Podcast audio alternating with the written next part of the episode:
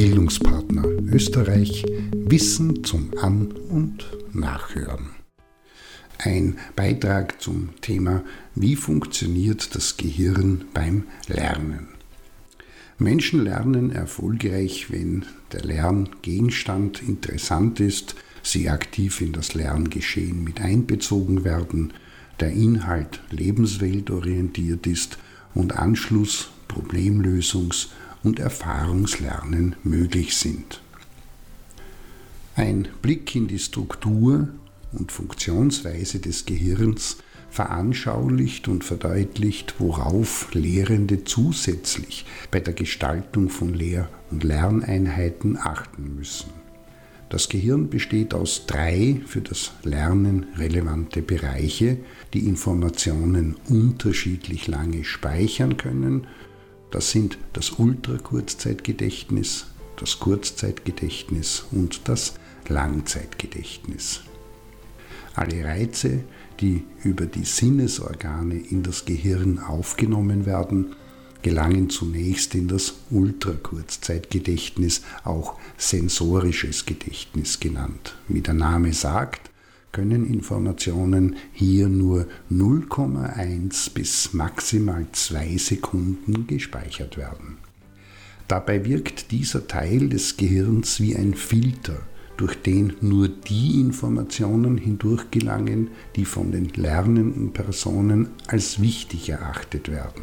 Das heißt, dass man lehrendenseitig darauf achten muss, dass die Inputs visuell, auditiv oder in anderer Form entsprechend attraktiv sind und lernendenseitig ist es, wenn man lernen möchte, wichtig und damit dieser Filter so effektiv wie möglich funktioniert, sich auf die zu lernende Sache zu konzentrieren und andere Reizquellen auszuschalten bzw. auszublenden.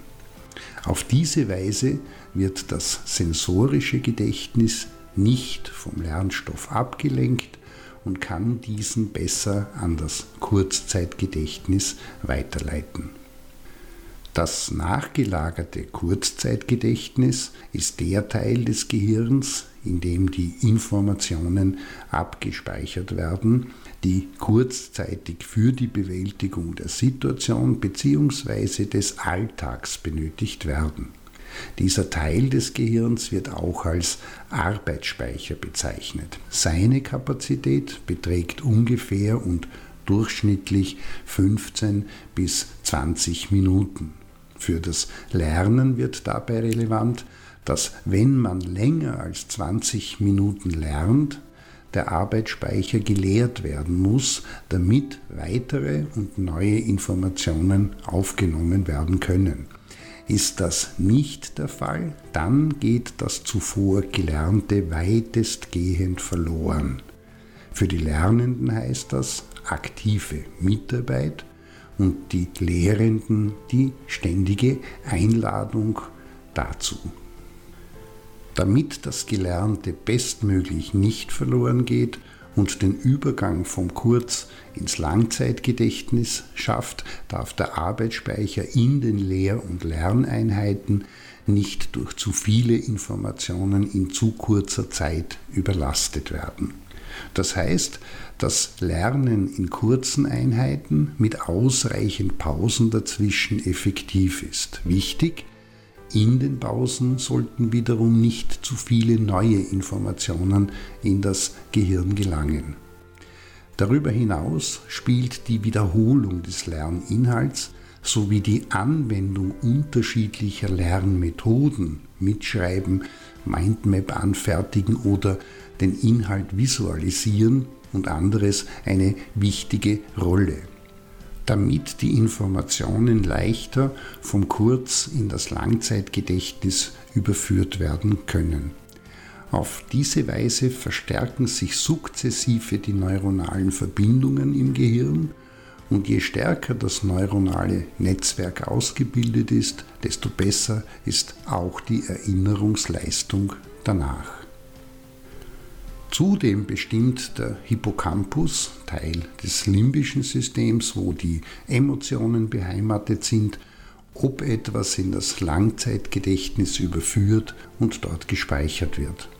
Diesen Teil des Gehirns kann man sich wiederum wie einen Filter vorstellen, der zwischen Kurz- und Langzeitgedächtnis liegt und alle ankommenden neuen Informationen unter anderem emotional bewertet. Beispielsweise überträgt er Informationen, die als wichtig, positiv und relevant eingestuft werden, relativ leicht ins Langzeitgedächtnis und andere, die nicht als wichtig erachtet werden, hält er zurück. Beachtet man bei der Planung und Gestaltung von Lehr- und Lerneinheiten diese Gesetzmäßigkeiten, dann steigt die Wahrscheinlichkeit signifikant, dass nachhaltig gelernt wird. In diesem Sinne nicht vergessen, das Ultrakurzzeitgedächtnis nimmt äußere Reize auf, das Kurzzeit- und Arbeitsgedächtnis ruft Informationen ab und speichert diese insbesondere durch Wiederholung. Der Hippocampus überträgt relevante Informationen von kurz in das Langzeitgedächtnis und dort werden die Informationen über Jahre bis lebenslang abgespeichert und Jugend- und Erwachsenenbildende müssen sich überlegen, wie sie mit diesen Speicher- und Verarbeitungsteilen des Gehirns spielen.